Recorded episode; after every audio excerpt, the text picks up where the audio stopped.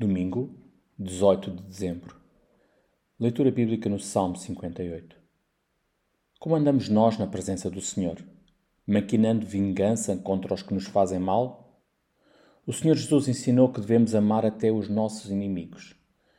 Todos sabemos o quanto isso é difícil, mas com a ajuda diária do seu Santo Espírito conseguiremos fazê-lo, e isso redundará para a sua glória e, quem sabe, até para a salvação eterna de algum inimigo.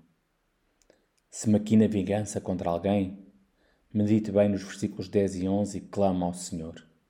Ele é que vinga, porque só dele é a vingança.